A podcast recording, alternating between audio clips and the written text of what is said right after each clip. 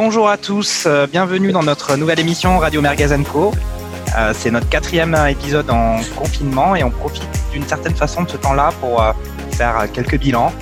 La dernière émission, c'était le bilan du pire avec le, le pire ponce de l'histoire et les pires souvenirs de supporters. Aujourd'hui, on va faire l'inverse, on va faire le bilan du meilleur.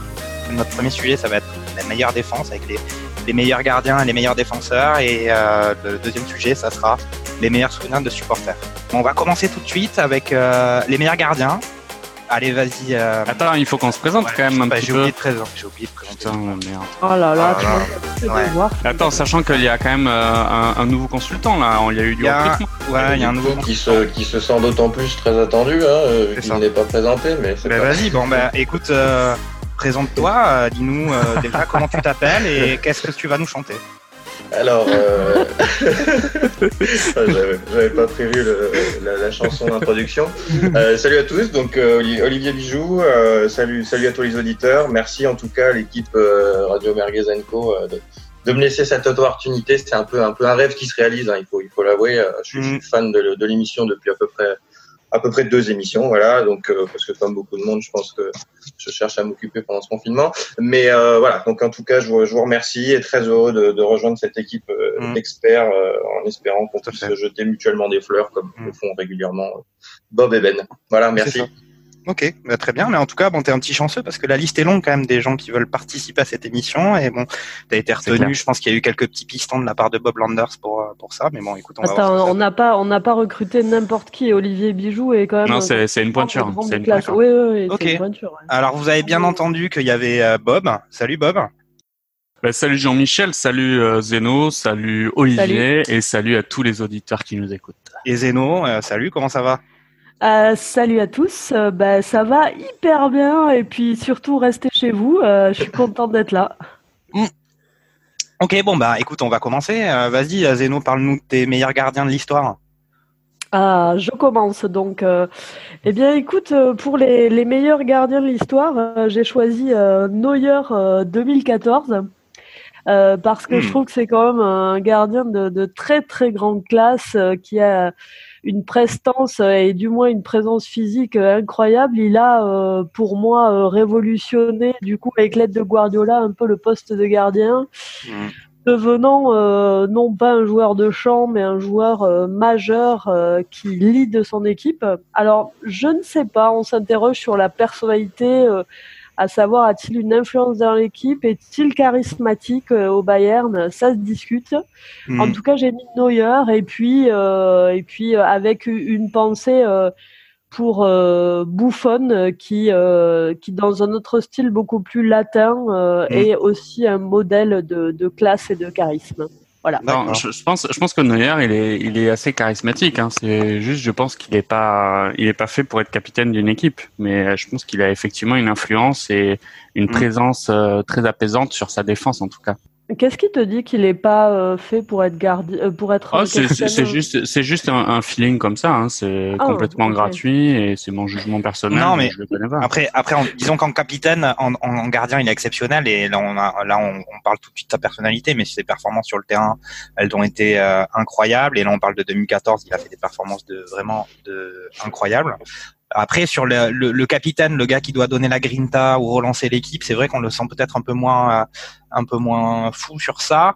On le sent capable justement de relancer euh, l'équipe par des performances individuelles incroyables et sa participation au jeu et des, des gestes de classe. Après, sur euh, la grinta, c'est pas, c'est pas Gattuso qui va pousser tout le monde pour, euh, pour se relancer dans la difficulté. Quoi. Qui, qui est capitaine du Bayern actuellement? C'est lui, je pense encore. Ah oui, d'accord. Ok. Bon, et puis euh, t'es- t'es- je suis d'accord, excellent exemple et très bon début sur cette compo du, du meilleur. Euh, Neuer 2014, euh, en particulier ce match contre l'Algérie, euh, ça a été un, un immense moment pour euh, Mm. pour Ah, l'Allemagne oui, et pour lui. C'est vrai, tout à fait, ouais, ouais. Je j'y avais plus pensé à ce match. C'était euh, effectivement incroyable, ouais. Ouais, ouais, il faut, euh, faut se souvenir que le sélectionneur algérien, c'était Vaïd Aliouzic. Hein. Ah, excellent, excellent, on adore, Ouais. oui, on est fan. Ouais, ouais, bien sûr. Mm. Bon, et par rapport à Buffon, personne n'a de commentaire à faire parce que Bah, euh, Moi, je l'ai mis, moi, dans le Ouais. dans mon 11, je l'ai mis aussi. Euh, c'est vrai que moi, il m'a il m'a toujours impressionné de par l'envergure et puis c'est ce qu'on on parlait de- du rôle de leader un peu euh, charismatique. C'est vrai que Buffon, euh, Mm. à, à l'inverse de, de Neuer, c'est vraiment le, le type qui incarne toute la, la hargne et qui, qui arrive à pousser. Je veux dire, je pense que quand quand Buffon gueule sur ses défenseurs pour les replacer, euh, à mon avis, il n'y a pas grand monde qui, qui moufte. euh, voilà. J'ai pas l'impression, en tout cas en regardant les matchs de Neuer, que, en comparaison, alors je dis pas que les, défenseurs font les malins, mais euh, dans le sens où on le voit pas communiquer autant. exactement. C'est vrai qu'il rassure par ses performances et euh, il stabilise. Peut-être le côté germanique, hein, euh, cela dit. Ah oui, le fameux côté ça, le germanique. fameux Ouais. euh, côté. En allemand, efficacité, ouais, voilà. euh, ouais. Mais je pense qu'en allemand, il y a besoin de moins de mots aussi pour, euh, pour, pour faire Tout à fait, ouais. Moins, et moins de gestes, ouais. ouais. C'est Mais possible. faut quand même dire que Buffon, effectivement, c'est c'est bien de dire ça parce qu'il partait de loin avec son nom quand même. Très bon, ouais. Bon, Ouais, bref, ouais. on Allez, enchaîne. Euh, Euh, en tout cas, on pense quoi de la parenthèse euh, parisienne de Buffon euh, bah, Ah. j'allais, j'allais y venir quand même. Je, moi, Euh, j'avoue que j'ai été un peu étonné quand même de, de son Pas le meilleur choix de carrière. Ouais. Ouais, Ouais, ça, ça dépend, peu ça dépend de où on se place. Si on se place du côté du banquier, je pense qu'on est pas mal. Si on se place du côté du terrain, même pour le PSG, ça a été assez poussif, non? Ah, tu penses, tu penses qu'il a été, qu'il était, je pense qu'il était encore bien payé à la Juve quand même. Hein. C'était le pilier, la légende du club, à mon avis. Euh, il, il avait quand même un salaire confortable. Alors évidemment, rien de comparable peut-être avec celui du PSG, mais Ouais, J'imagine quand même. je trouve qu'il a brisé un peu ce, un peu le mythe du, Ouais, de l'italien passionné. Euh... Ouais, la légende d'un club Ah, c'est ça. euh, ouais. Ouais. L'homme de ce club, ouais, c'est vrai. Bah non, vrai. non, non, il était à Parme avant. Il a joué à Parme avant d'aller à la Juve. Euh, il a commencé à Parme, ouais. ouais, ouais. Mais Ouais, ouais, donc ouais, ça non, marche il- pas, ça marche il a, pas. il a vendu son, son, il a vendu ses, ses gants à, à McDonald's, quoi. C'est un peu ça le, le truc. Ouais, c'est vrai. Mais c'est vrai que donc au final le PSG ils avaient mis de l'argent je pense pour le faire venir à avoir enfin un grand gardien qui était capable d'assurer dans les grands matchs et malheureusement ça s'est pas passé tout à fait comme ça. On se rappelle justement de cette élimination piteuse contre euh, Manchester au Parc des Princes où ça avait été assez moyen et effectivement c'est une petite tâche euh, sur euh, sur un maillot qui était pourtant immaculé jusque là pour euh, pour. Le problème du poste de gardien, c'est que tous les, les gardiens, euh, les plus grands gardiens de l'histoire ont fait des boulettes, euh, sauf que sur un gardien, on le voit plus, quoi. Ouais.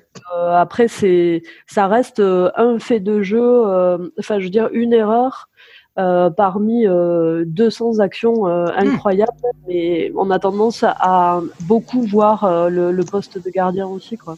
Oui, oui. Bon après Buffon, on est aussi, on, on l'a vu parce qu'il a joué au PSG dans des compétitions prestigieuses. Il était en France Ouais. et c'est ces dernières années. Après, c'est pas pour autant qu'il faut. euh, moi, je considère pas que ça, ça obère de son bilan euh, global de carrière. Euh, Pas mal. il, enfin voilà, moi, je, il est, il est super ce gars-là. En plus, effectivement, lui, il est charismatique. euh, euh, il est, il a l'air super, euh, super impliqué, super sympa, très professionnel. Mais c'est vrai que la, les- sa dernière année ou ses dernières années au PSG, euh, ça a été assez moyen. Et d'ailleurs, il est rentré euh, à sa maison à, à Turin.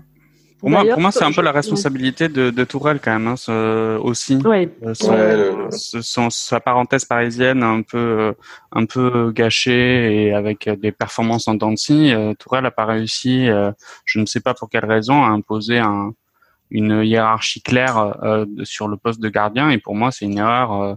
Faire une rotation dans pour dans un Mm. club pour- au poste de gardien, pour moi, c'est c'est pas à faire. Ok. Et donc Bob, euh, dans ton, tes meilleurs gardiens, tu mets, tu mets Navas alors? Non, non, non, je mets pas Navas. euh, J'enchaîne sur les gardiens charismatiques, euh, meneurs d'hommes.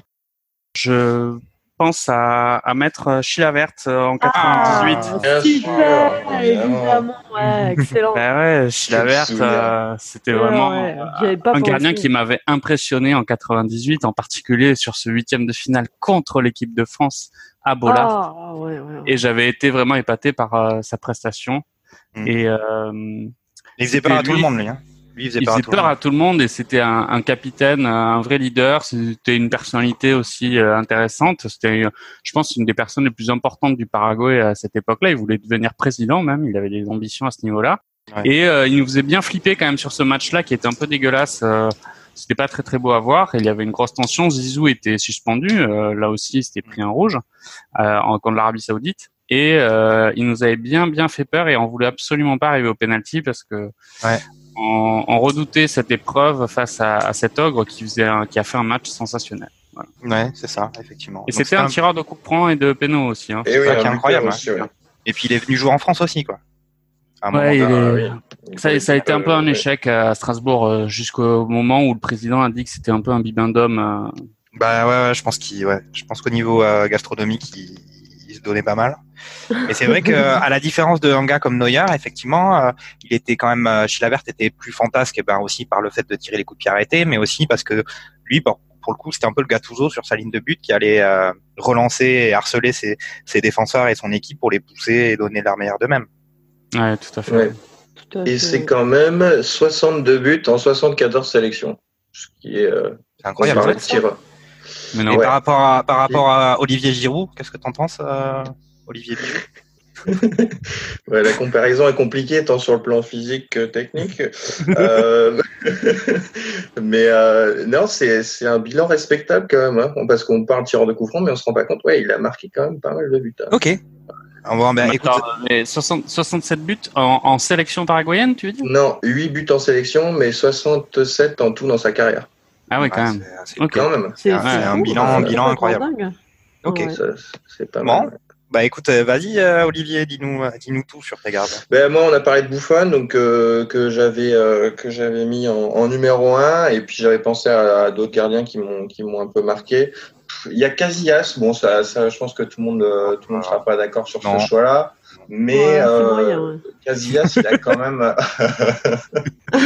non, j'ai. Non, Casillas, il a quand même tout ce qui, il a gagné tout ce qui peut être gagné par un, par un joueur euh, en termes de palmarès. C'est quand même ultra impressionnant.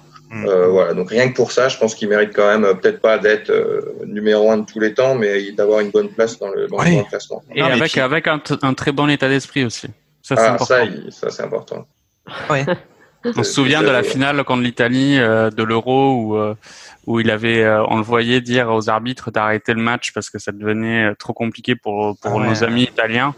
Euh, parce qu'en plus, il jouait à 10 euh, suite à la blessure juste après son entrée en jeu de, de Thiago Motta. Et donc, cette finale avait été un, un mauvais souvenir pour pour l'Italie.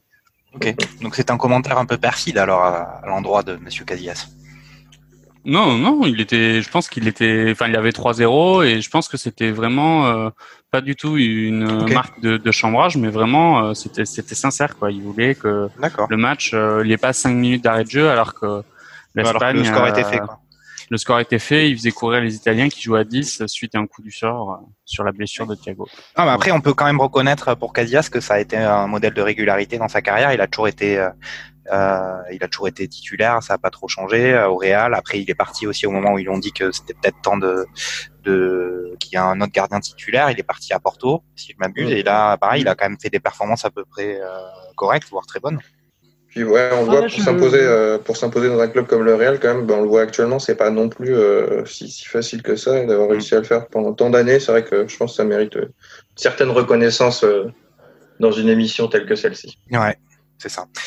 Eh ben, on va passer à, à moi, euh, Jean-Michel Larguet. Euh, mm. Donc le, le, moi, mon gardien, c'est pareil. J'ai un peu un souvenir, euh, souvenir de Coupe du Monde. en l'occurrence, aussi la Coupe du Monde 98. C'était le goal de la Colombie. C'était Farid Mandragon. Ah, génial, ah, ouais, super, ouais. Je sais pas si ça vous, si ça vous ouais, parle. Mais carrément. et, et donc c'était le gardien de la Colombie. Bon, la Colombie, c'était pas la grosse équipe quand même, et euh, ils avaient fait des, justement, c'était Farid Mandragon qui arrivait à tenir un peu euh, et à résister aux assauts des équipes euh, des adversaires de la Colombie.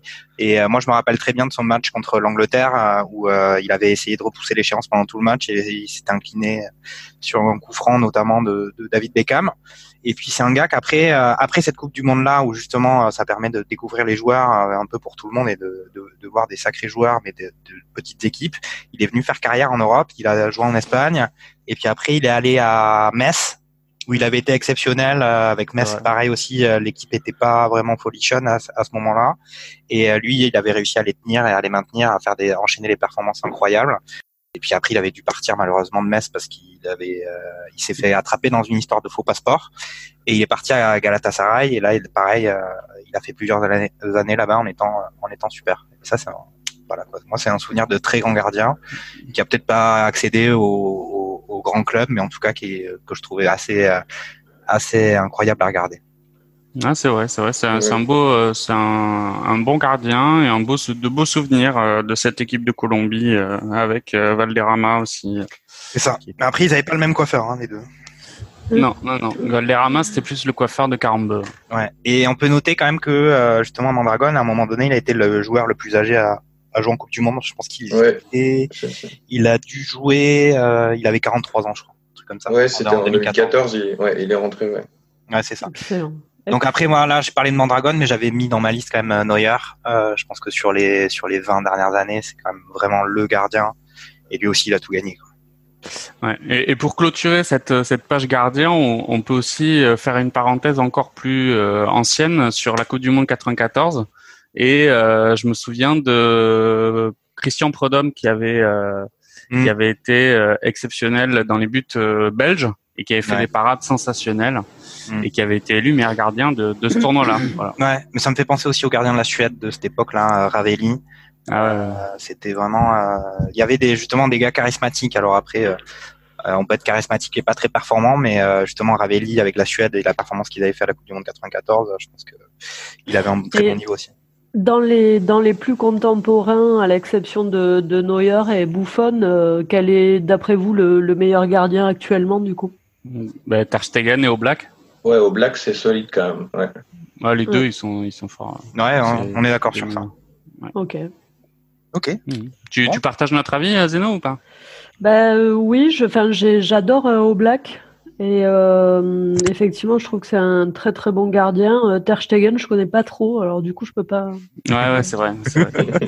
Bah, c'est un peu le, le, le petit frère de Neuer et qui a pris sa relève et je pense qu'il a dépassé maintenant euh, euh, Neuer au, au- concernant son niveau et pour moi c'est le, le gardien numéro un de la Mannschaft.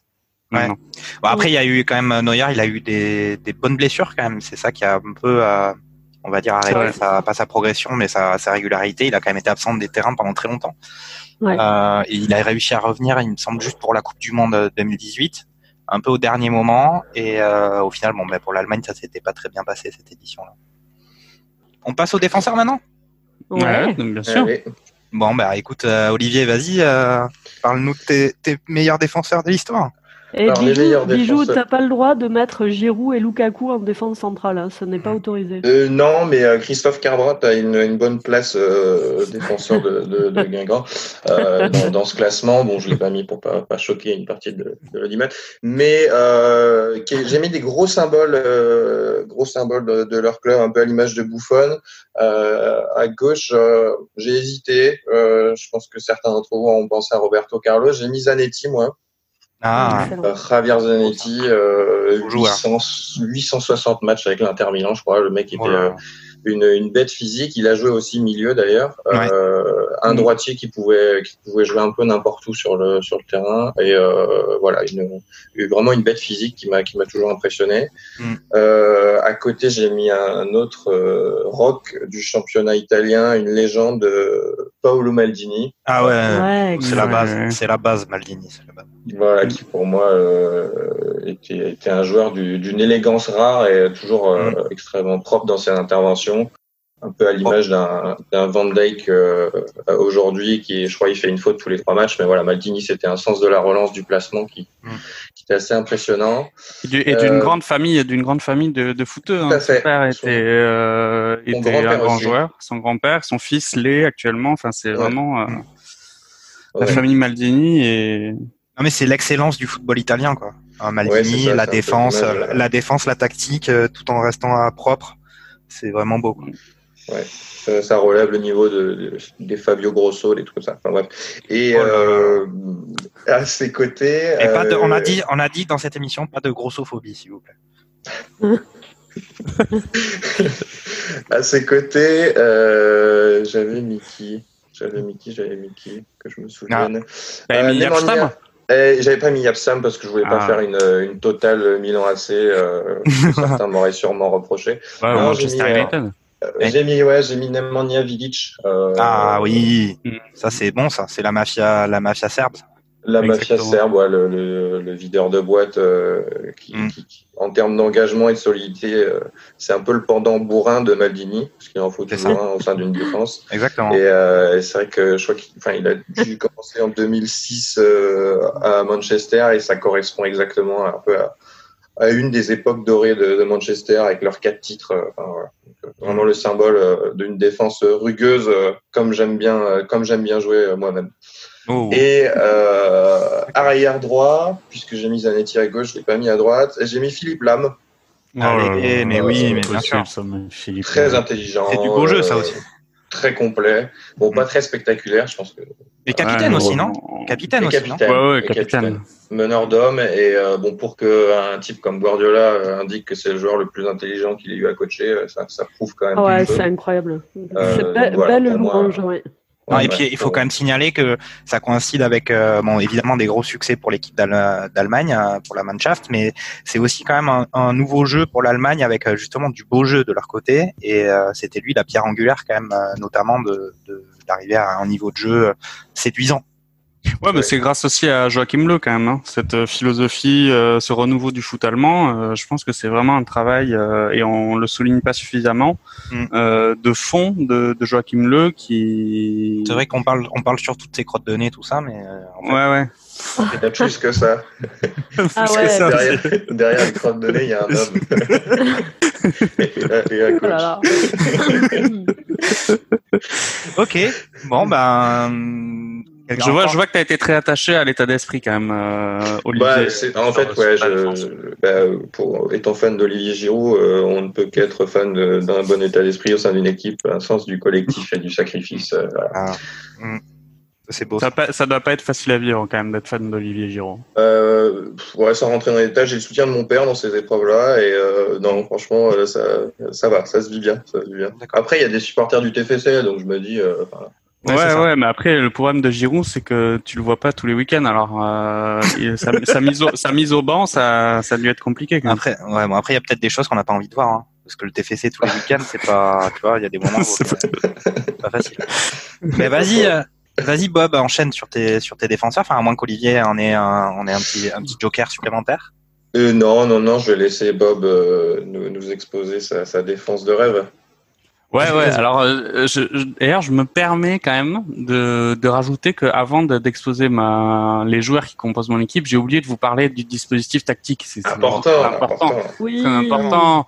Et euh, et je vais jouer. Mon équipe joue en 4 4-2 diamant. Vous savez, Ah, avec euh, super, le, le- les super. 4 milieux en losange, avec Mmh. une pointe basse, une pointe Ouais. haute, avec Ouais, euh, un meneur de jeu et un. Ah, Pour génial. la défense. T'as- T'as du goût, t'as du goût, c'est Ça, c'est un peu une compo euh, à l'ancienne, euh, Ouais. comme on, comme on aime solide, bien. enfin, Quoi. ouais, Avec un 6 et un 10, ouais, c'est.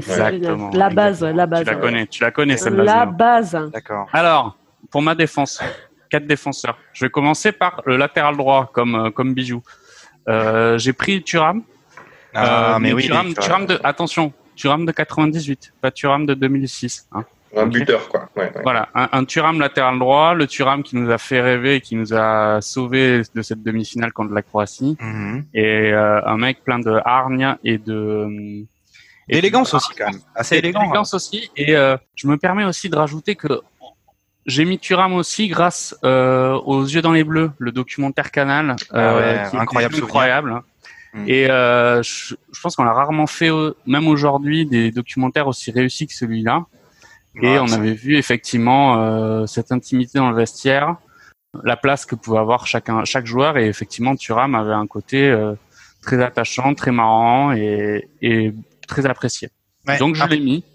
Mm. Et, Après, pour, les, euh, pour les documentaires, c'est sûr que euh, je pense qu'il y avait un côté naturel euh, dans les yeux, dans les bleus, et maintenant pour faire des choses comme ça dans l'intimité, sans que ça paraisse artificiel ou très contrôlé, Ouais, c'est assez dur. vrai. C'est vrai que- Moi de mon côté, moi de mon côté, j'avais vu euh, le truc sur Guardiola et Manchester City qui était sur euh, une euh, un truc de streaming en ligne euh, dont je tairai le nom, mais c'était super aussi, même si euh, il n'y avait pas quand même le même accès euh, à le même accès que pour les yeux dans les bleus. Ouais. Mais c'était vachement. Ouais, mais tu, tu vois, là, là, il- TF1 essayait de faire pareil avec euh, la, la dernière Coupe du Monde de la France et Ouais. c'était moins réussi. C'était moins Ouais, ça ouais. tombe à plat, ouais, c'est vrai. Après c'était surtout, c'était ouais, F1, hein. c'était F1 aussi. hein.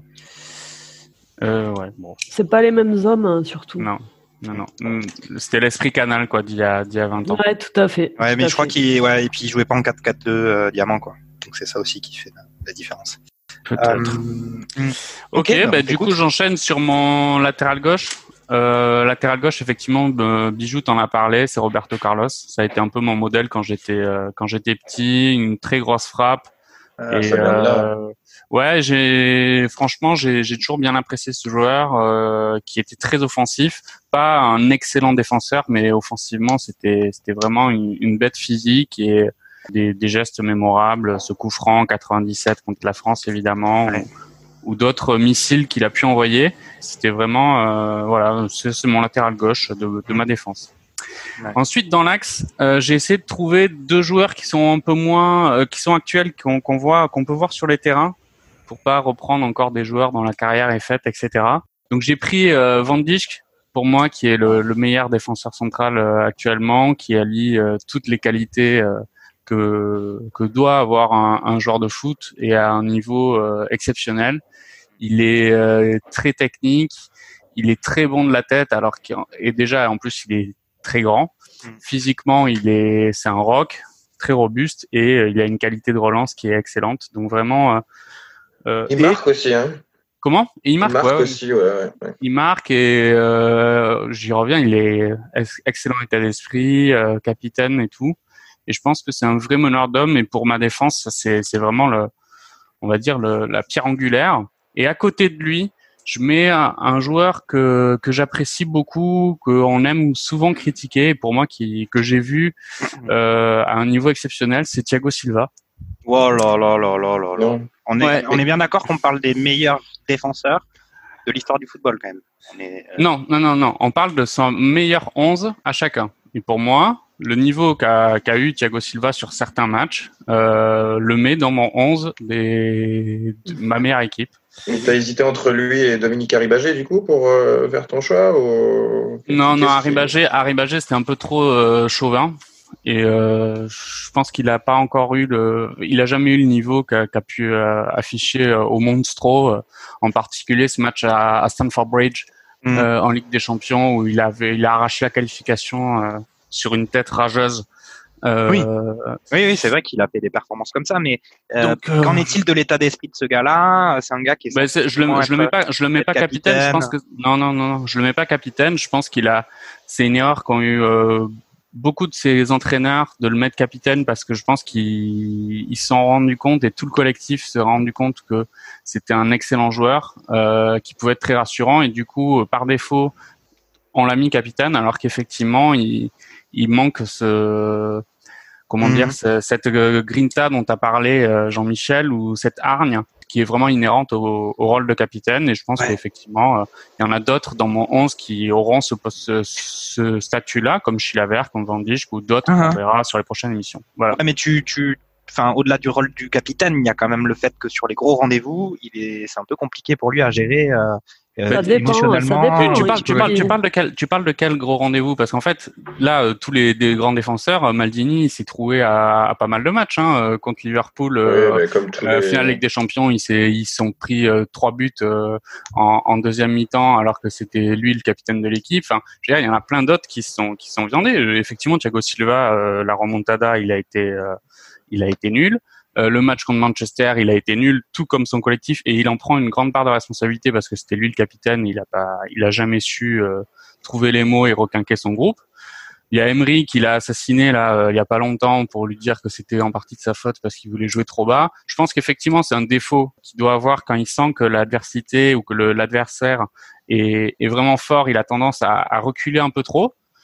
Euh, mais pour moi là dans mon équipe euh, il sera parfait euh, de- avec son, son sens de la relance et d'anticipation. C'est un joueur qui anticipe parfaitement euh, beaucoup d'actions. Non, mais je pense que ça lui fera plaisir d'entendre ce que tu dis sur lui. quand même. C'est gentil, c'est gentil. Je Salut pense Thiago qu'il est- d'ailleurs. il, est, il est vraiment capable du pire comme du meilleur et Ouais, comme euh, la surmédiatisation a, a montré à plusieurs reprises ses larmes et sa sensibilité, euh, bon, ça a un côté un peu euh, Ouais, mais c'est un peu ridicule ça. à ce niveau-là. Ouais, Ouais, tout à de- fait. C'est un peu ridicule parce qu'il y a, il y a plein de joueurs qui, qui pleurent, euh, qui ont pleuré, et on a un peu moins souligné ça par, euh, par Ouais, rapport à ouais, tout- je suis tout à fait d'accord. Ok. Bon, mais très bien. T'as fait le tour de tes défenseurs, Bob? Tout à fait. Ok. Bon, ben on va passer à à Zeno. Vas-y, Zeno. Alors, j'avais mis en défense centrale euh, Franz Beckenbauer. Wow. Oh là là. Là, là, tu vas chercher loin. là. Ah bah, Le Kaiser. euh, euh, on avait une limite de temps ou pas pour nos choix? C'était non? Non, non, non, Alors non, j'ai pas pris, du tout. j'ai pris Franz non. Beckenbauer. Il avait été formé euh, à la base milieu de terrain. Et euh, en fait, le fait qu'il ait euh, reculé en défense centrale, euh, a priori, a instillé euh, un nouveau, un nouveau type de, de défenseur central, assez libéraux, assez ouvert sur le jeu. Et ça a été assez révolutionnaire. Alors, on se souvient qu'il a eu quand même deux ballons d'or. C'était un monstre. Ça a été euh, euh, nommé à plusieurs reprises le meilleur défenseur central de tous les temps. Mhm. Euh, bon, on, on refait pas l'histoire, mais effectivement, c'est une légende. À côté, euh, j'ai mis euh, Carles Puyol, Oh. Ah, ça c'est euh, euh, Ah, l'homme de toutes les situations, euh, une bête. euh, L'état d'esprit le- irréprochable. Voilà. Ouais, c'est surtout l'état d'esprit quand même, Puyol. Je pense que c'est, L'homme, euh, euh, l'homme d'un seul club, avec aussi euh, une technique de relance qui, qui n'est vraiment pas approuvée, surtout dans le, le contexte barcelonais euh, qui demande une relance très technique. Euh, et puis, ouais, l'état d'esprit euh, qui, Ouais, qui la est hargne, incroyable. Et moi, il me fait penser Donc- au lapin électrique, moi, ce, ce gars-là. Quand je le visualise, le mec, il bouge tout le temps, il est toujours à fond, il lâche jamais l'affaire. Et puis, Ouais, il a des, ouais, des, des cheveux. Et, et- et non, et surtout, je pense, qu'il avait quand même euh, un. Il était vraiment très fair play, ce mec. Enfin, Ouais, euh, c'est rare, de, c'est rare de la part d'un joueur de Barcelone, Ouais, mais c'était un fait. peu le mec qui, qui n'en rajoutait pas du tout des tonnes. Même sur certains classicos, on peut le voir que c'est un, un des rares euh, de qui est qui était sur le terrain, qui avait tendance à, à, je veux dire, un peu canaliser euh, les, les, les coups de pute qu'il pouvait y avoir sur le terrain. C'est vrai que c'est un, au niveau état d'esprit, euh, c'est un des meilleurs. Après, au niveau football, euh, je suis pas, je suis pas ultra fan. Je pense que c'est aussi le, le- la représentation même de, du joueur d'un seul club qui a vraiment la foi euh, dans sa région, son club. C'est, enfin, il est complètement habité par le, le Barça et l'histoire du club et, Mm. Et Et- il se dévoue euh, comme les Xavi, les Iniesta. et Ouais, puis compagnie. un, vraiment un passionné aussi, parce C'est que, ce que j'allais bien de voir des, voir des joueurs comme ça, des, ils respirent le foot, quoi. On sent que c'est le type, si jamais il perd à la mi-temps, il va, il va pourrir tout le monde. Et, enfin, les, les- ce genre de joueur qui déteste euh, la, la, la défaite, je Ouais. j'en vois pas. Là, je, je suis en train de réfléchir. Aujourd'hui, des joueurs comme ça, je pense pas qu'il en reste énormément, quoi. C'est vrai que ça Mm. fait du bien d'avoir ce genre de joueur. ouais. Ça avait été cool euh, ce qu'il avait fait avec Ronaldinho aussi quand il y avait le match contre le Milan. Euh, il l'avait invité à faire des photos euh, d'équipe et Ah oui, dans l'équipe, dans l'équipe du Barça. Ouais, ouais, c'est ça. Et euh, je pense que c'est quand même un mec très très fidèle, honnête et un, Mais- un bon coéquipier, un excellent. Moi, je suis, moi, je suis complètement d'accord avec Olivier sur le fait que voilà, c'est un passionné de son club, mais c'est aussi un passionné de football. Le mec, euh, voilà, un, un professionnel incroyable et un engagement total. Du coup, je passe aux arrières latéraux. Alors, j'ai fait un pêle-mêle parce que j'ai trouvé énormément, énormément de talent. Euh, donc, euh, j'avais mis Philippe Lam, euh, j'y reviens pas vu que ça a été euh, abordé précédemment. Euh, j'avais mis Lisa Razou parce que voilà, j'ai Ah. euh, j'ai toujours eu Oui. beaucoup, beaucoup d'affection pour la carrière, l'homme, et puis euh, je, je trouve qu'il était quand même euh, extrêmement doué, très technique, euh, et euh, euh, pareil, un état d'esprit qui, qui aussi euh, porte l'équipe. Attends, Euh, Lizarazo, pour toi, c'est un des, le, presque un des meilleurs latérales gauche de. Non, moi, je l'ai mis aussi. Hein. Est arrivé. Moi, je l'ai mis. Non, pas un des meilleurs forcément, mais euh, un des plus euh, complets et un, perso- enfin, un joueur qui, de par son profil, donc état d'esprit, euh, technique, niveau de jeu, niveau physique, est pour moi l'un des plus complets parce que euh, il a peut-être quelques lacunes dans certains domaines, mais qu'il rattrape largement dans d'autres. Donc, euh, je le prendrais bien dans mon équipe. Ok. Moi, je l'ai pris dans mon équipe aussi. ensuite- ouais, voilà, tu as du goût. Pas, pas, en Euh, tireur, pas en tireur de pénaux quand même. hein. Oui, bon, écoute, euh, j'ai j'ai mis aussi euh, Marcello parce que euh, Marcello, Ah. euh, voilà, Oh. c'est Ouais. énorme. Bon, alors euh, Marcello d'il y a d'il y a deux ans euh, parce que effectivement on a eu un un petit euh, un petit souci de de- d'alimentation ces derniers temps qui fait que euh, on a un peu perdu de vue le Marcello qu'on connaît. Mm. Euh, autant euh, en attaque qu'en défense, c'est incroyable. euh, Enfin, peut-être plus en attaque d'ailleurs, mais euh, sa technique est, Ouais, techniquement, c'est hallucinant. juste, euh, ouais, c'est assez hallucinant. Sa capacité de passe de, enfin, incroyable. Non, mais on, Et, se rappelle euh, de, on se rappelle de prestations incroyables de sa part en Ligue des Champions, euh, Ouais. être capable aussi de marquer des buts euh, en, Mhm. en défenseur. Bon, après, c'est sûr que sa technique défensive, elle est inférieure quand même à ce qu'il apporte offensivement, il me semble, mais c'est un super joueur pour le pour le Real. C'est quand même euh, une grosse euh, une, une grosse contribution dans les, les titres successifs en Ligue des Champions pour le Real de Madrid. Ouais. Ouais. Et euh, je, je trouve que là, euh, la concurrence que que met en place Zidane euh, avec euh, avec le, le petit Ferland Mendy, bah, du coup ça ça redynamise Marcelo qui revient petit à petit et euh, et finalement on revoit bon alors c'est pas forcément évident pour l'instant mais je suis certaine qu'il va revenir euh, et comme le Real est un gros euh, est un gros euh, diesel, euh, on verra que si la fin de la Ligue des Champions est programmée, euh, je suis sûre qu'ils feront encore un truc in- incroyable. Ok. Euh, donc euh, voilà. Et puis en dernier, euh, j'ai mis deux contemporains que j'adore pour leur efficacité, tant en défense qu'en attaque. J'ai mis Lucas Hernandez et Trent Alexander-Arnold. Waouh. Voilà, voilà, c'est- euh, des, des beaux espoirs euh, déjà bien confiants. ah ouais, je trouve Euh, que je pense qu'Alexander Arnold est meilleur que Lucas Hernandez pour l'instant. Ouais, je pense aussi. ouais. Bah, avant blessure, euh, je suis pas sûr hein, pour Lucas Hernandez parce que il c'est incroyable ce, la technique qu'il a. Enfin, je veux dire, le, sa formation à l'Atlético euh, l'a beaucoup euh, l'a beaucoup aidé aussi parce que je pense que pour ce genre de poste, Simeone euh, aide pas mal, mais euh, je, je les trouve incroyables les deux. Mhm. Ok. Ok. Ok. Très C'est bien. tout. Bon, et toi, euh, Jean-Michel, c'est quoi ta défense de rêve? Ah ben écoutez, euh, vos joueurs pour l'instant, il y en avait quand même des, des incroyables. Moi, je vais, j'avais mis dans ma liste euh, Lizarazu déjà en, en arrière Ah, gauche. merci, merci. J'avais mis aussi, euh, bah, c'est toujours arrière gauche, mais c'était euh, Roberto Carlos quand même.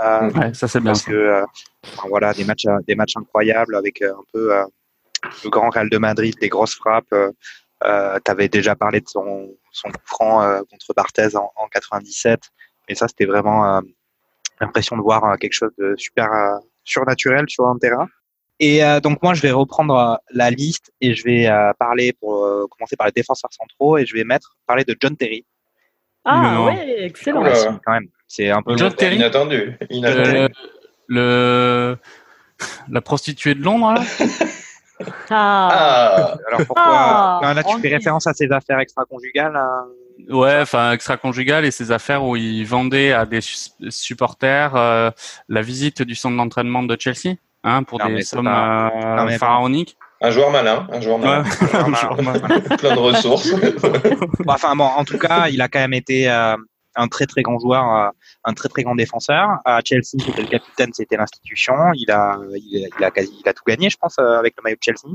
Après, capitaine de l'Angleterre aussi, un gars ultra solide. Alors pas forcément très attachant parce que effectivement, il a une personnalité, on va dire, qui fait plutôt partie. euh, si on divisait euh, l'humanité en deux et qu'on mettait les méchants d'un côté, les gentils de l'autre, lui, il est plutôt du côté des méchants.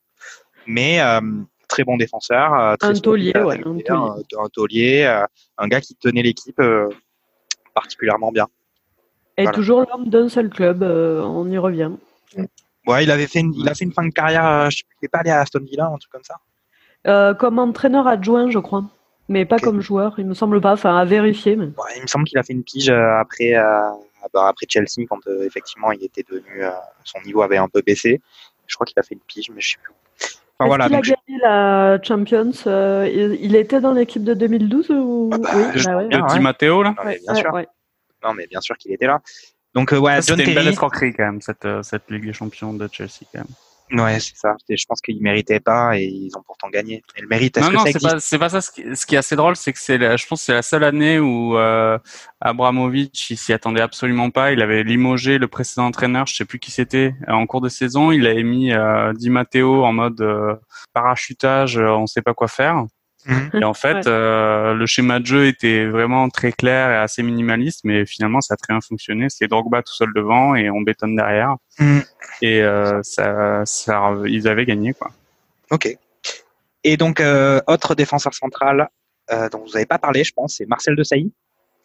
Ouais. Ah, Ah ouais. pas un pensé. un gars, un gars solide, un gars Ouais, bien, bien, ouais. bien solide avec une très, le très, très belle car- carrière.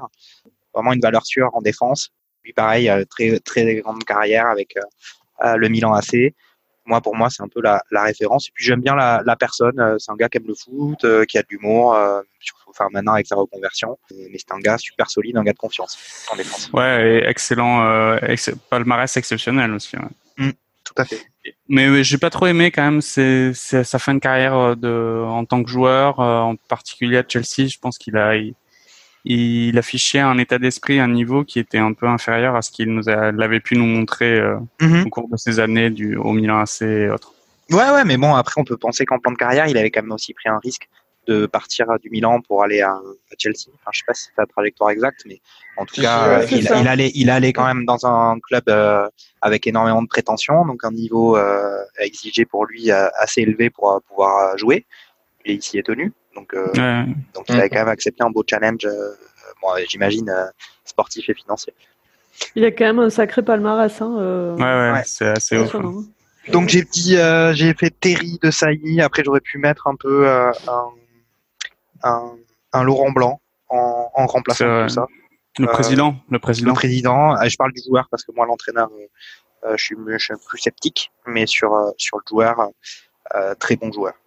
Et puis une technique, une technique exceptionnelle et, en plus buteur, hein, et buteur pas uniquement sur coup de pied arrêté. Hein, il, les, les montées de, de Laurent Blanc, euh, on s'en souvient tous. Euh, ces, ces buts où il fait, fait des grands ponts gardiens avec l'Inter et, il marque, c'était assez magique. Ouais. Ça. Les petits ponts dans la surface aussi, avec Marseille. Et après, pour le poste de latéral droit, un joueur dont vous n'avez pas parlé, mais qui, moi, euh, m'a toujours enthousiasmé, c'est Cafu. Ah oui, ah, voilà. Cafu, euh, ben, euh, latéral droit brésilien, euh, technique, vif, engagé. Voilà, quoi, carrière à, je pense à la Roma et le Milan AC. Très beau palmarès aussi. Ouais, et surtout, je pense son fait d'armes, c'est quand même son, son sombrero ou je sais pas, il en fait deux ou trois sur sur Nedved avec la Roma. Incroyable. C'était vraiment une action à la Ronaldinhesque. Oh, pas mal. Ouais. C'est ça. Donc voilà, je sais pas si vous avez des, si vous avez d'autres euh, des commentaires ou d'autres joueurs à, à citer. Ben, moi, la mention de Cafu me fait penser à Dani Alves, qui, euh, qui ben, moi j'aime bien. Ouais, ouais, non, mais je, suis, d'accord. Hein. Euh, moi, j'aime bien et euh, il est vraiment dans la tradition de ces latéraux brésiliens euh, techniques et avec un, une qualité de passe qui est assez hallucinante. On parlait de Marcelo tout à l'heure et c'est vrai que la, la, doublette là sur les côtés est, est assez fatale quand, quand ils, ont joué ensemble avec le Brésil. C'était assez impressionnant en tout cas. Mmh. Après, après Daniel Alves, à la différence des autres, Roberto Carlos et Cafu, je trouve qu'il avait peut-être offensivement, il était peut-être un tout petit peu en dessous des deux, mais défensivement, il était vraiment. C'est un très très bon défenseur. Quoi. et il a une grinta et une niaque sur le terrain aussi qui sont qui sont assez communicatives à ses coéquipiers. Tu, tu, dis que Daniel Alves euh, en, en, attaque est, est, moins fort que les autres? Que Roberto Carlos et Cafu, ouais, je trouve. Alors attends, je, je sais bien qu'il était fait, il a fait partie de cette immense équipe du Barça et qu'avec Messi, ils avaient une, une, c'était des, des, jumeaux de technique et ils s'entendaient parfaitement. Et on se souvient tous de ces échauffements où ils font des transversales de, de 60 mètres sans que le ballon touche le sol.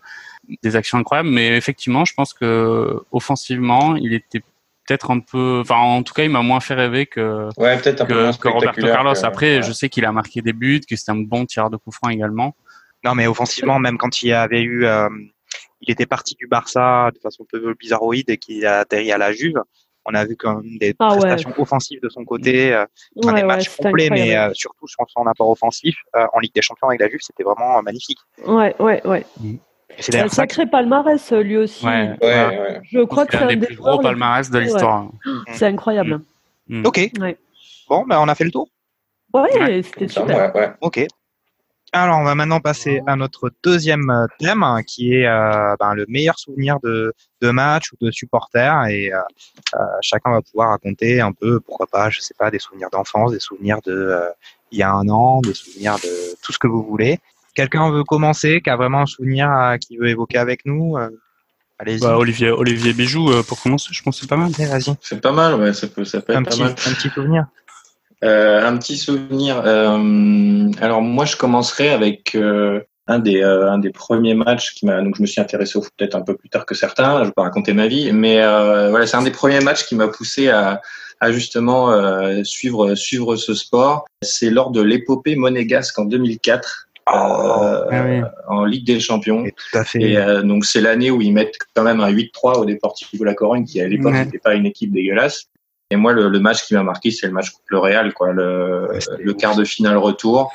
À l'aller, ils prennent 4-2 à Bernabeu, euh, doublé de Morientes, joueur euh, que, que j'ai toujours adoré d'ailleurs. Mm. Et au, retour, c'est c'est le genre de match où, où c'est, enfin, on sent que c'est vraiment la folie. Si ça, tenter que ça peut être la folie à Monaco, mais euh, euh, on, a, on, a, on a Raoul qui ouvre le score. Et là, on se dit, bon, bah, on prend 4-2 à l'aller. Euh, le, Real mène 1-0 chez nous, ça, ça va être compliqué. Et puis mm. après, c'est juste le, match contre deux faits avec une volée sortie de nulle part de Julie. Mm. Morientes qui saute, je pense, presque aussi haut que Ronaldo récemment. Et, et, le dernier but, le but du 3-1. Morientes qui marque sur un centre de Patrice Evra. Donc voilà, Patrice Evra a su centrer dans, sa, dans sa carrière il a toujours, il a eu une excellente carrière. Il a toujours été un très bon joueur, Eva. C'est ça, euh, très, très, bon intelligent, très bon intellectuel. Là, on n'est pas tout à fait dans le même. voilà. Et, euh, et ouais, du coup, euh, le, le, dernier, Julie, truc improbable. Mm. Euh, pour pour le 3-1 et, euh, ouais vraiment le un des matchs qui m'a qui m'a le plus marqué euh, enfin Monaco euh, en termes de composition d'équipe à l'époque c'était c'était quand même pas mal avec Fontaine, ouais. il y avait Nonda Adebayor sur le banc. Donc voilà pour moi c'est c'est un des souvenirs qui m'a qui m'a marqué. Je suis complètement d'accord parce que moi c'est c'est aussi un, un très grand souvenir.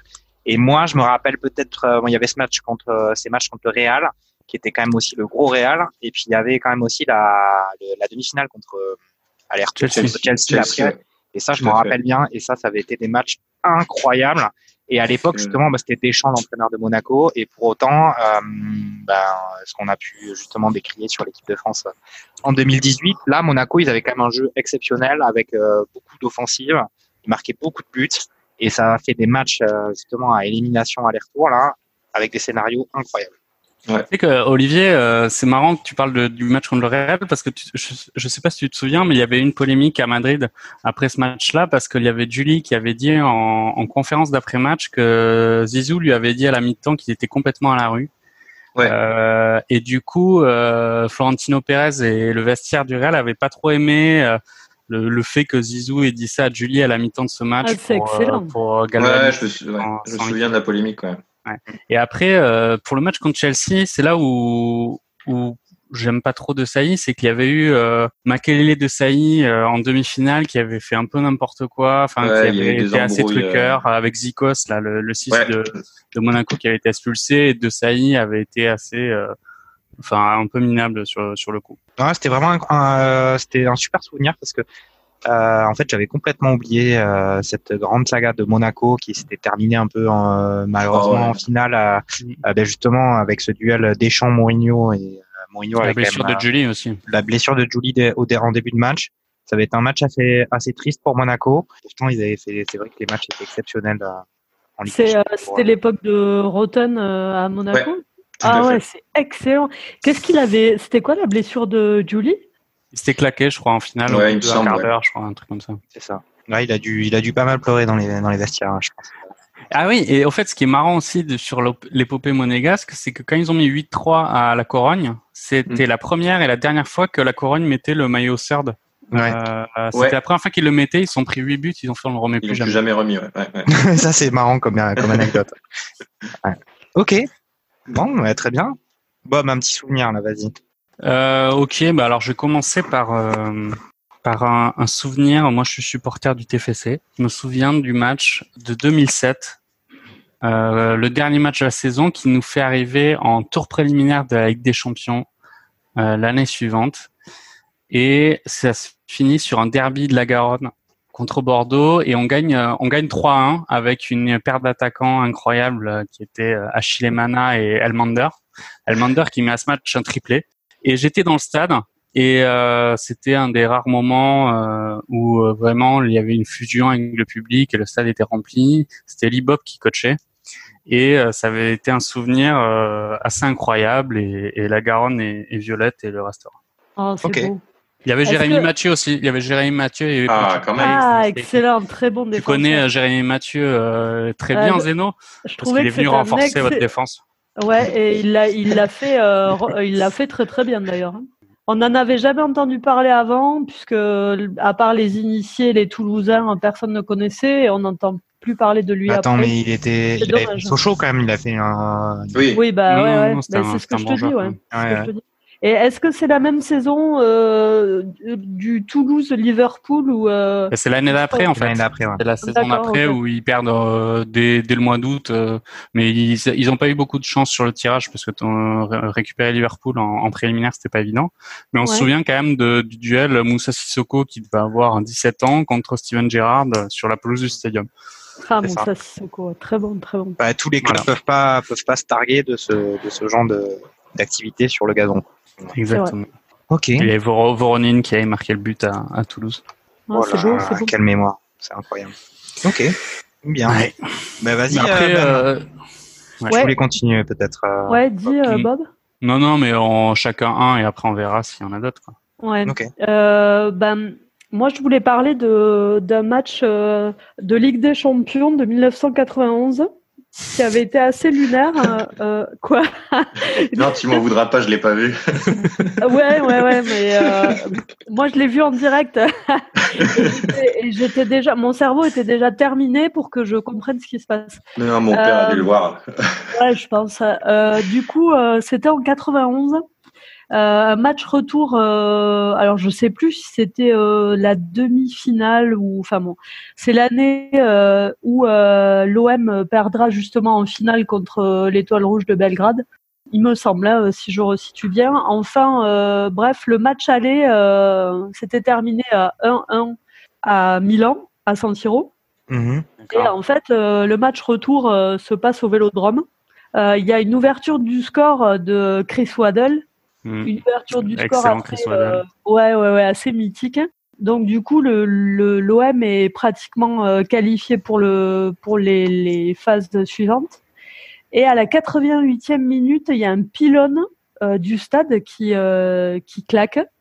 Du coup, la luminosité euh, baisse pratiquement de moitié. D'accord. C'est un fait de jeu, euh, un, enfin un fait d'ambiance incroyable. C'était au Vélodrome. Ouais, ouais, ouais. Et euh, du coup, euh, les Milanais, euh, les joueurs milanais commencent à, à quitter le terrain parce que euh, il y avait déjà eu un précédent dans l'histoire et ils pensaient euh, en tirer un certain bénéfice en faisant annuler le match pour Ça. conditions dégradées.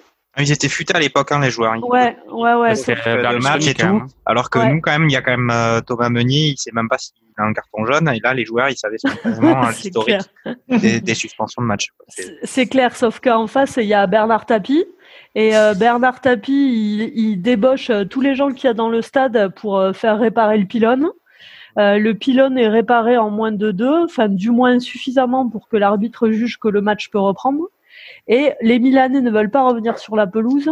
Euh, donc ça crée un scandale pas possible. Et finalement, l'arbitre, euh, après avoir sifflé le coup d'envoi sans les Milanais sur la pelouse, décide de siffler la fin du match. Et c'est comme ça que l'OM est qualifié euh, euh, pour euh, les matchs.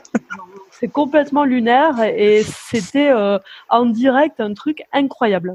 Voilà. Et, et tu, tu parles quand même d'un match où euh, les gardiens pouvaient récupérer la balle à la main sur les passes en retrait des défenseurs, c'est ça? C'est exactement, tout à fait, tout à fait. Cette époque a vraiment existé. Ouais. Oh la vache, j'apprends ouais. des choses là. Et ouais, et ouais, ouais, le football n'a pas que 10 ans, les amis. Hein.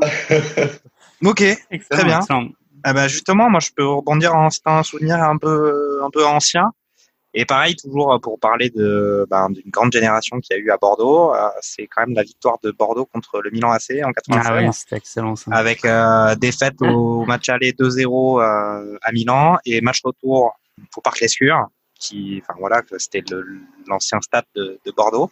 Parc Lescure et 3-0, boum pour, euh, pour Ouais. Bordeaux et c'était vraiment euh, exceptionnel, surtout pour euh, une équipe comme Bordeaux qui a pas forcément une, une histoire en, en Coupe d'Europe incroyable, mais la vraie révélation d'une génération de joueurs très très doués avec euh, ben, dans l'équipe euh, Zidane, Dugarry, Lizarazu. Euh, bon, je les mets pas tous au même niveau évidemment, mais quand même. Et euh, ça avait été un exploit exceptionnel. Je me rappelle très bien de la une de l'équipe du lendemain. Enfin, c'était vraiment euh, une, une vraie belle histoire. Personne n'y croyait vraiment. C'était toujours les, grandes déclarations d'avant-match sur ouais, on va faire ce qu'on va, pour, euh, on va essayer de se donner au maximum et tout, etc. Mais se dire qu'on va être capable de passer 3-0, sérieusement, il n'y avait pas grand monde qui, qui pensait que c'était possible.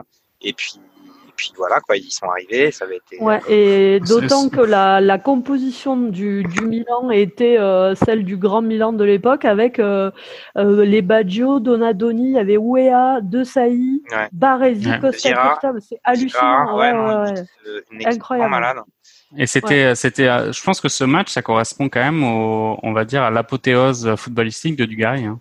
Même assez jeune, mais euh, après coup, ouais. je crois qu'il avait fait un match in- incroyable et il avait mis euh, deux il buts. marque deux buts. Il marque deux buts avec. non, non, euh, il avait, avait été- vraiment été exceptionnel à ce match-là. oui, je pense que c'est ça qui a quand même Ouais. construit. C'est à partir de ça que ça a construit les carrières monstrueuses qu'on peut avoir à Dugarry, Zidane et Lizarazu. Avec tout ce qu'on peut dire sur Dugarry, mais il a quand même fait des grands clubs. Euh, il, est quand même Ouais, passé par euh, Barcelone. bah- il est quand même passé par Barcelone et tout ça. hein. Mais c'est Ouais, vraiment au ce match-là qui qui a créé leur, leur Ouais. réputation. euh, leur réputation Ouais, mais bon, ça c'est pas, comparable. Hein, c'est même pas manière. comparable. Ouais, voilà, je, je suis Euh, d'accord. du- Dugarry, c'est largement en dessous de Lizarazu et, et Zidane au niveau Ouais. de la J'ai carrière. Quand même. commencé en disant ça. C'était pour dire que justement, j'étais d'accord avec ton commentaire, Bob, c'est que Dugarry, il a été peut-être en finale à l'apogée de sa carrière à ce moment-là, mais ça a eu un retentissement sur toute l'Europe et ça a permis à, à ces joueurs, euh, de, toutes choses égales par ailleurs, d'arriver à avoir des carrières européennes. euh, pour un gars comme Dugarry, qui n'était pas forcément évidemment le plus doué, le plus exceptionnel de ces joueurs-là, ça lui a permis d'avoir la carrière qu'il a eue et de fréquenter les énormes clubs qu'il a pu, fréquenter. Mais c'est vrai que voilà, à l'époque, on avait un Gaëtan Huard dans les buts euh, du côté de Bordeaux. Euh, euh, voilà, une La coiffure avec mulet avec euh, Pietolo. Pietolo, Ouais. euh, c'était beau, mais c'était un, un vrai exploit. Une telle décharge de bonheur, ça avait été incroyable. Voilà. Yes. Super. Encore allez, allez-y hein, sur les souvenirs si vous en avez. Alors, alors moi j'en ai un autre euh, que j'avais mis en premier, j'en ai déjà un peu parlé, c'est le France-Croatie en 98, la demi-finale de la Coupe du Monde. Ah ouais. Euh, on avait eu la chance de pouvoir y aller euh, avec euh, mes frères et, et mon père. Mm. Et euh, c'est le premier grand match euh, que j'ai vu en vrai dans un immense stade. Et c'est un peu ce, ce souvenir-là qui me fait euh, adorer ce sentiment qu'on a quand on rentre dans un stade euh, cinq minutes avant le coup d'envoi, que le- les tribunes sont remplies. Tu sais qu'on voit le stade de l'extérieur et on a l'impression de rentrer dans un endroit un peu secret, mais qui est finalement partagé par plein de monde. Et euh, aujourd'hui, j'adore cette émotion-là, qui est de, de vraiment rentrer dans un stade immense avec toute cette effervescence qu'il y a autour du terrain. Où C'était au Stade de France. D'accord. Et Après, effectivement, il y avait. C'était un moment exceptionnel pour le foot, euh, pour le foot français. Il y a quand même aussi toute une pression incroyable. Et puis en plus, la France, euh, euh, on peut Bien pas sûr. refaire l'histoire, mais la France, elle était, euh, certes, c'était la Coupe du Monde à domicile, mais on n'était pas vraiment favori euh, au début de la compétition. Donc il y avait tout un engouement qui s'était créé au fur et à mesure. Après, c'était la Croatie, c'était un peu des outsiders, euh, encore plus que la France. Et il y avait quand même aussi toute cette pression. Tu arrives dans le stade, tu sais qu'il va se passer un gros truc. quoi. C'est demi-finale de Coupe Ouais. du Monde. La France a jamais, euh, est Après- jamais allé en finale. Le, match en, en soi-même, j'ai le souvenir qu'il n'avait pas été super intéressant, mais effectivement, il y avait eu ce, ce on va dire ce, je sais pas, cette intervention divine sur euh, Thuram qui marque, euh, qui doit marquer ses deux seuls buts internationaux en demi-finale de la Coupe du Monde au même moment. Et des beaux buts en plus, hein. Ouais, tu- des buts et en plus des buts où euh, on, on était bien contré par cette équipe de Croatie. Il y avait Soukar qui avait marqué juste après la pause et euh, il avait fallu cette euh, abnégation, cette hargne que, que Thuram a donnée pour euh, s'arracher et marquer ces, ces deux buts. Et après, effectivement, j'ai la- l'anecdote du des mecs qui à la mi-temps étaient partis euh, aller chercher des, des sandwichs merguez et qui se retrouvaient en revenant en ayant loupé deux minutes de la deuxième période. Et il y avait déjà un, Mmh. Voilà. Ouais, non, mais c'est exactement ça. Ok, c'est un super Voilà. souvenir ça. Après, il y a eu tout, tout, tout aussi le- l'euphorie à l'issue du match. euh, euh, C'était vraiment un beau sentiment ça. Et ça m'étonne, euh, ça m'étonne Zeno que t'aies pas parlé de, de Chelsea Barcelone, tu sais en Ah, 2009 là. Le, Ah, le- je le- l'ai. C'était mon je prochain. C'était mon prochain souvenir. Tu m'as Ah, je- spoilé. moi aussi, je genre. l'ai. Après, je sais pas si j'ai, je sais pas Bah, si vas-y, j'ai la euh. même optique que, que Zeno sur ce match, moi. Eh, Moi, je l'ai renommé le, le pire arbitrage, mais bon. Ah ouais, ouais, c'est clair. Ah ouais, c'est c'est c'est clair. Mais c'est c'est ce qui a aussi fait la, la tension incroyable dans ce match qui était, mais euh, C'était incroyable. Ah ouais, enfin, je sais pas si, si Bijou, tu l'as vu en direct, mais c'était. euh, euh, à ce moment-là, moi, j'étais euh, justement, enfin, j'étais pas trop euh, branché foot à l'époque, et c'est euh, le match qui m'a fait euh, adorer le Barça. euh, bizarrement. Oh, c'est pas possible. Ben écoute, euh, Ah en non. fait, Ça, c'est Euh, c'est compliqué quand même. Écoute, je l'ai vu avec mon meilleur ami Laurent. À l'époque, on on n'était pas, euh, enfin, on était, on n'était pas en France. Euh, bref, je vais chez lui. Il me dit, ah, il faut, il faut absolument regarder ce match. Moi, j'y connaissais pas grand chose. Et, euh, et je me prends à regarder, à voir ces, ces erreurs d'arbitrage, cette tension qui s'installe euh, sur ce, cette chape de plomb. Enfin, c'était incroyable. Et euh, ce but d'Iniesta, d'Iniesta qui, quoi qu'on en dise, est, euh, est absolument incroyable et qui, pour moi, est un des meilleurs joueurs euh, euh, de, de l'histoire parce que, enfin, un, un héros méconnu. Hein, euh, qui-. Ouais, on est d'accord, on est d'accord. Voilà, c'est ce but quoi. et je me souviens encore de la de la décharge d'adrénaline quand il a marqué le but et, et j'ai regardé euh, Laurent, mon meilleur ami euh, que que je salue et je lui- Salut, Laurent. et Ouais, salut, j'ai Laurent. halluciné quoi, vraiment. Mhm. euh, donc euh, merci Laurent euh, de m'avoir euh, fait découvrir le Barça. Mais euh, alors, moi, je trouve que Ben, tu vas un peu vite parce qu'il y a quand même eu aussi un but euh, exceptionnel des siens, je pense. euh, Mais bien sûr, le match. euh, Mais, euh, on retient, on retient, qu'on- on retient que ce qu'on veut retenir. non mais Essien fabrique qui met une, euh, Essien qui met une volée du gauche, euh, Ouais, ouais, ouais, euh, incroyable. hallucinante. euh, Enfin, ouais, ouais, c'est.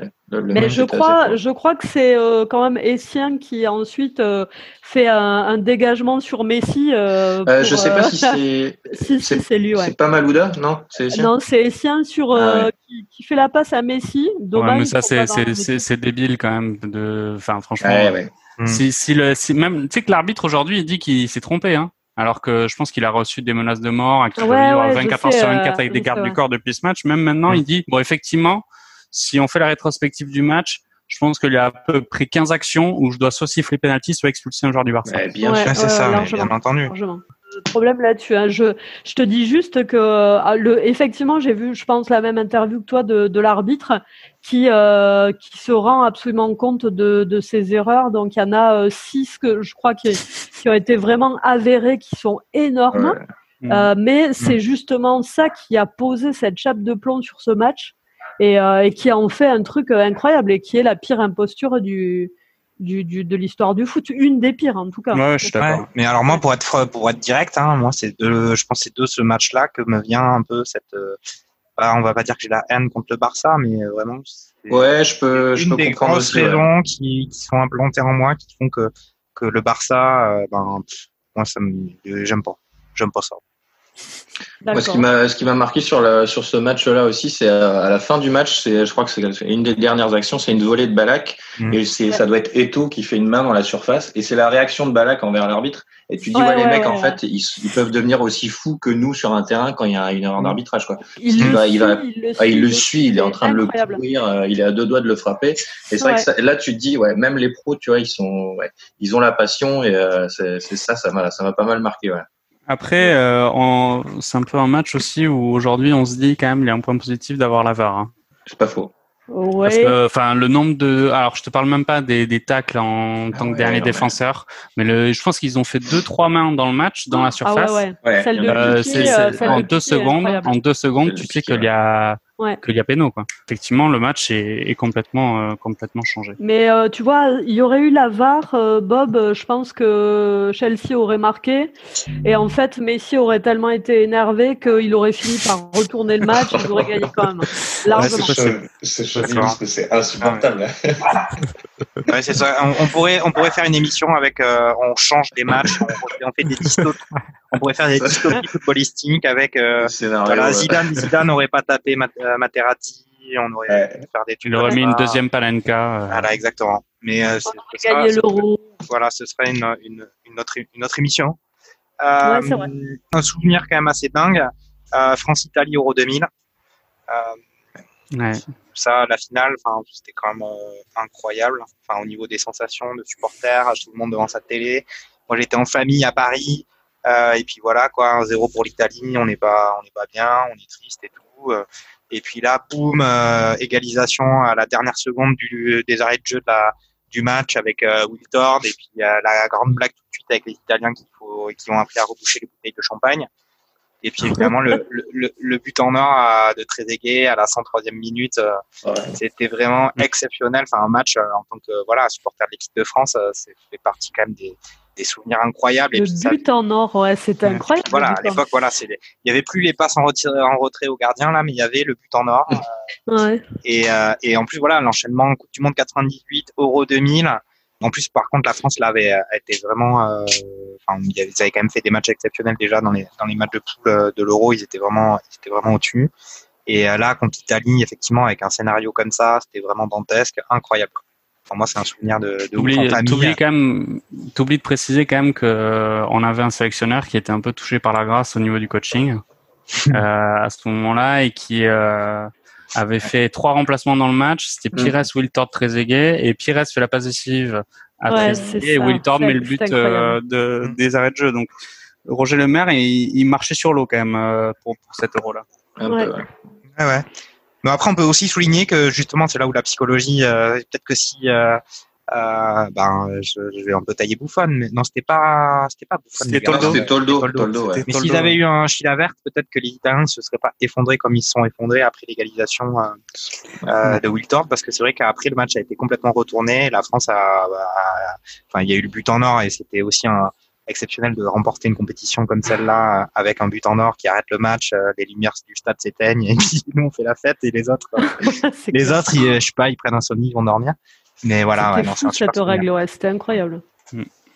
Yes. Euh, moi, j'en ai un autre. Euh, ce serait peut-être un, un, peu plus récent. Les, le miracle d'Istanbul, comme euh, les, oh, les journalistes aiment l'appeler. Donc le, le Liverpool Milan AC de, de 2005, la finale, avec euh, avec un 3-0 à la mi-temps pour le Milan, un doublé de Crespo. Liverpool est, est juste sous l'eau. Et, euh, et, je me souviens encore à la mi-temps de, des supporters de Liverpool. Alors on l'entend, on l'a entendu souvent, le You Never Walk Alone, euh, mais celui-là particulièrement. Et, euh, et au retour des vestiaires, c'est un Liverpool complètement transformé, avec je crois Gérard euh, qui doit passer arrière droit parce que l'arrière droit titulaire s'est blessé, je sais plus. Et il nous sort un match euh, juste euh, hallucinant et euh, il met un but euh, et euh, Smither met le met le second ouais, Vladimir Smither et, et Xavi Alonso aussi et Xavi Alonso ouais. Smither quoi ancien joueur du, ouais. du RC Lens Ouais, et, euh, et on finit sur une séance des tirs au but avec un jersey Dudek. voilà, le, enfin, juste de, de prononcer son nom, euh, voilà, ça dit, ça dit tout, je pense. Mm. Et, euh, et qui, qui, nous sort, qui nous sort une séance de tirs au but juste hallucinante. Et Liverpool gagne au penalty après après avoir été mené 3 heures à la mi-temps. Et ce qui, c'est ce qui m'a donné la foi euh, après avoir été mené dans les matchs de district que j'ai pu jouer. Euh, mené 3 heures à la mi-temps, je me suis imaginé Gérard et, et on a perdu 5-0. Mais euh, ouais, tout à fait. Ouais. Voilà, c'est, c'est vraiment un grand moment dont, dont, dont je me rappelle et qui m'a, qui m'a ouais, pas mal marqué aussi. Ouais, ouais je, je, partage tout à fait ton, ton avis. T'oublies de dire que Dudek, il avait fait euh, une parade aussi à la fin face à Shevchenko, euh, euh, ouais. truc improbable où Shevchenko il a un mètre des buts et il lui envoie un obus sur la tronche. Ouais, et, et Dudek qui avait lancé la mode de, des gardiens qui dansaient sur leur ligne pour, ouais. pour, euh, pour les séances de tir au but. Ouais, ouais c'est un grand moment ça. Hein. Ouais, donc ça fait partie des grandes finales de, de Ligue des Champions. On peut aussi parler par exemple de celle de, de Manchester United contre le Bayern euh, en, 80, en 99 avec euh, pareil un peu euh, pire pire pour le Bayern que pour l'Italie contre la France à l'Euro 2000. C'est le Bayern il mène 1-0 pendant tout le match et puis prennent deux buts dans les arrêts de jeu. Il y a des gens qui utilisent euh, les dernières minutes de jeu du match comme vidéo de motivation pour euh, pour les équipes au taf ou même pour les équipes de foot, euh, avec le discours d'Al Pacino dans l'enfer du dimanche aussi. Mais... Exactement. Il y a il y a le discours de, de, de Pacino et puis en même temps tu as les images du match de Manchester contre le Bayern. C'est vrai. Ouais, avec David Beckham et Peter Schmeichel quoi. Ouais. Mais je je sais pas si le le mental des joueurs euh, évolue. Euh, de, dans l'histoire, mais je trouve qu'il y a beaucoup plus de renversement de situation, beaucoup plus de remontada qu'avant. Euh, ça donne des matchs beaucoup plus spectaculaires, surtout en Ligue des Champions d'ailleurs. Alors, est-ce qu'on vise une équipe en particulier ou non, non, pas du tout, pas du tout. Bah, c'est tellement, enfin, ça arrive quand même assez souvent maintenant. Enfin, du moins, euh, avant, c'était un fait dans l'histoire, un fait isolé. Euh, maintenant, ouais, ouais. on a quand même beaucoup de. Moi, on, verra cet été, euh, on verra cet non, été quand on regardera la Ligue des Champions. C'est c'est pas faux, c'est pas faux. Euh, effectivement, a, on a quand même beaucoup d'exemples ces dernières années de, de remontada vraiment improbables. Et le Barça est aussi une victime hein, de ces remontadas, hein, parce fait, que Liverpool et, et, la, la S Rome, c'était assez mm -hmm. violent. Ouais, la, bah, euh, oui, péché d'orgueil. Bah, c'est toujours ça, hein, quand tu quand tu domines et puis qu'après tu finis par être dominé euh, de façon aussi monumentale, c'est que ouais, c'est l'orgueil, c'est la psychologie. Voilà. Ouais, après il y a des équipes, j'ai du mal à les imaginer dans cette configuration-là, comme euh, par exemple Liverpool. Ils ont tellement de talent et une telle énergie que tu imagines mal un club euh, euh, laisser ses joueurs être suffisants. Enfin, c'est mon avis après. Hein. Ouais, ouais, je suis assez d'accord avec toi. Ouais. Ok. Merci. Je suis d'accord. Bon, mais moi je vais, je vais peut-être parler d'un d'un vieux souvenir aussi. Moi j'ai un souvenir, mais ça c'est plus euh, un peu personnel, mais le le match Suède-Roumanie de la Coupe du Monde 94. non mais c'est vrai, c'était. Je sens que Bob, euh, Bob c'est euh, un souvenir de rigole famille. euh, J'étais chez mes grands-parents euh, dans le Lot-et-Garonne et puis on regardait. euh, pas, c'est mes grands-parents pas du tout intéressés par le foot et puis on regardait ça en famille. euh, J'étais avec mes frères et mes parents. Il y avait des amis aussi et euh, le match avait été vraiment euh, ouf. Je pense que ça s'était fini à 2-2. Il y avait une séance de tir au but et je me rappelle qu'on avait dû arrêter de regarder le match parce qu'il y a une voiture en panne qu'il fallait pousser et on était dégoûtés avec mes frères. Il avait fallu qu'on aille pousser la voiture sur le chemin. On était revenu, il y avait eu des buts, on avait raté des trucs, on était, on était dégoûtés, mais on avait pu voir la fin du match. Et ça, c'était vraiment un, un souvenir. Et sachant que c'était quand même Suède-Roumanie euh, à ce niveau-là en Coupe du Monde, c'était incroyable. Ouais. La Suède était arrivée euh, en jusqu'en demi-finale, ils étaient fini troisième de cette Coupe du Monde-là. Ouais. Euh, la Roumanie, ils avaient quand même, euh, et puis voilà, on avait des joueurs charismatiques. Il y avait, on avait Hadji. Euh, Ouais. Du côté de la Suède, on avait, euh, comment il s'appelait euh, euh, Kenneth Anderson. Kenneth Anderson. On avait Larsson aussi. Henrik Larsson, il était déjà Ouais, là. mais il jouait pas. Euh, Larson, il jouait pas. Je crois qu'il avait Dalin avec Kenneth Anderson devant. Ouais, c'est ça. Mais euh, Donc, euh, Larson, il était à son début. euh, Ouais, ouais. Donc on était quand même sur des, enfin voilà, c'était, c'était des, des belles histoires d'équipe, euh, un peu euh, très loin des favoris, avec des joueurs assez charismatiques qui avaient fait bien rêver pendant cette euh, compétition.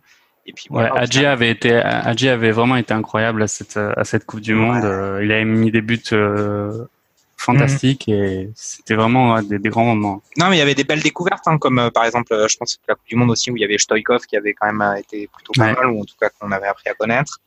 Euh, il y avait eu justement, on parlait des joueurs qui se révèlent euh, dans les grandes compétitions internationales et qui sont pas pour autant issus de grands pays euh, du football euh, comme l'Italie, le Brésil, euh, l'Allemagne. Et là, on a pu justement découvrir que, enfin, moi j'étais assez jeune et c'était découvrir que dans d'autres pays, il pouvait y avoir des, des super joueurs. Yes, yes, yes. Ok. D'autres euh, d'autres souvenirs ou on en reste là? Bon, ça va Non, aller. c'est bon, hein, ouais. c'est bon. Ok. Ouais, c'est bon. C'est bon. Bon. Ok. Ça, je vais dire euh, merci à, à tous. Hein. Euh, je pense que pour une première, Olivier, c'était vraiment cool. Ouais, ouais, il a été fort, il a été fort, il a été beau. Une nouvelle sélection est, est envisageable ou...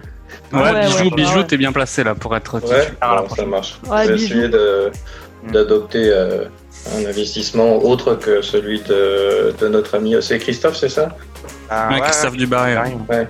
Non, mais il se repose sur ses lauriers. C'est, c'est- voilà, après. Parce que, enfin, bon, bref, ça fait quand même, c'est vrai que ça, je sais pas, ça fait deux, trois fois qu'il nous annonce euh, 30 secondes avant qu'il, qu'il a autre chose à faire. euh, je sais pas. Ouais, Il bah, c'est nous manque, c'est hein. le, c'est le patron de la merguez. ouais. Christophe euh, revient. Ouais, c'est lui qui a, ouais, qui a vraiment officialisé ce, ce concept. Mais en tout cas, il nous manque qu'il revienne. Ouais, reviens. Ben, merci, Ben. C'était super. Et puis, Ben, merci à tous. Hein Ouais. Et restez chez vous. Hein. ouais, on va vous souhaiter une bonne après-midi. Euh, ouais, restez chez vous. Et puis, à bientôt. Ouais, restez chez vous, hein. surtout restez chez vous. À bientôt. Hein. Allez, salut à tous. Allez. Ouais, ciao. Salut